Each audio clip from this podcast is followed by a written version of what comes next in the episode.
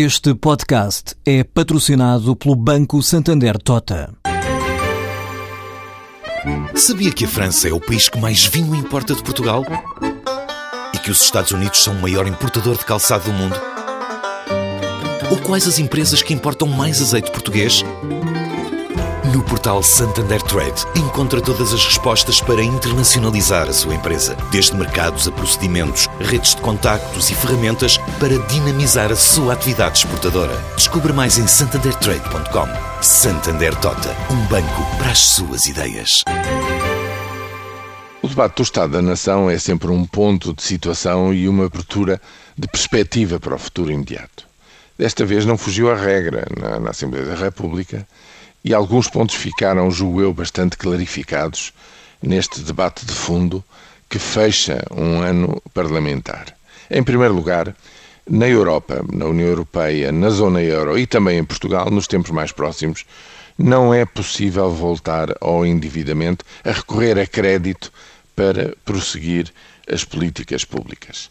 Bem pelo contrário, os tempos são no sentido de ir diminuindo a pouco e pouco o endividamento excessivo, neste momento está quase em 133% do produto interno bruto, ir diminuindo a pouco e pouco esse mesmo endividamento.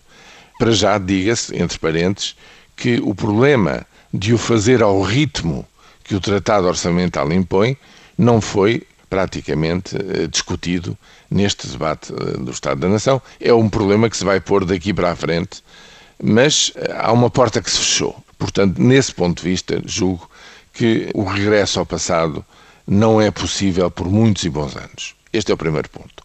O segundo ponto é que se a emergência financeira para o Estado terminou, se já não existe, existe e está bem patente a emergência social que se lê em muitos indicadores.